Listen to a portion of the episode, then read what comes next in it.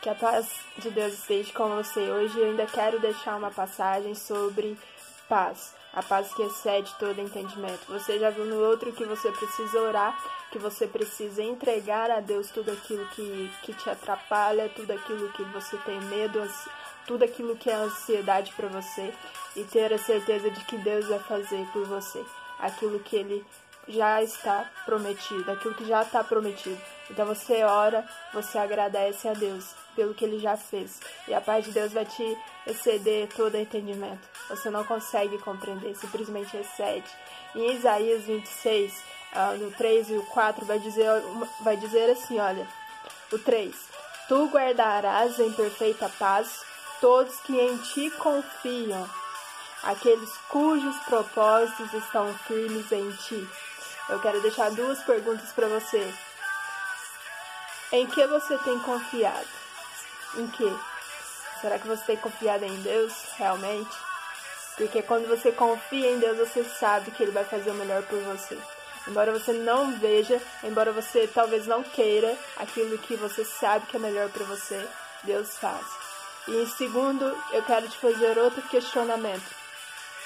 Em que você tem colocado os seus propósitos? Aqui diz que quando nós colocamos nossos propósitos em Deus, eles permanecem firmes. Permanecem firmes. O que é permanecer firme? De tal modo que ele se cumpre.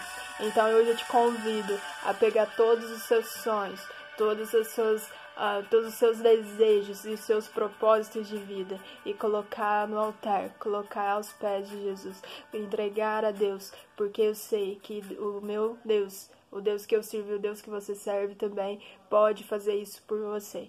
Ele te dará essa paz. Então, repetindo, tu guardarás em perfeita paz todos que em ti confiam, aqueles cujos propósitos estão firmes em ti. E no 4 vai dizer assim: olha, confiem sempre no Senhor pois o Senhor é Deus e a rocha eterna. Então não sei, não sei você, mas aqui para mim já está dizendo, confie, confie em Deus, porque ele é fiel. E eu quero te convidar hoje a colocar tudo aos pés do altar, que Deus vai fazer por você.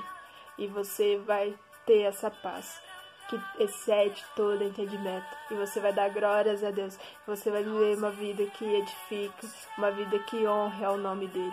Então, guarde a sua paz, que a sua paz esteja guardada em Deus, que a sua paz proceda de Deus e que Ele possa exceder em todo entendimento, que você possa ter paz consigo mesmo, que você possa ter paz com Deus e principalmente paz com todas as pessoas.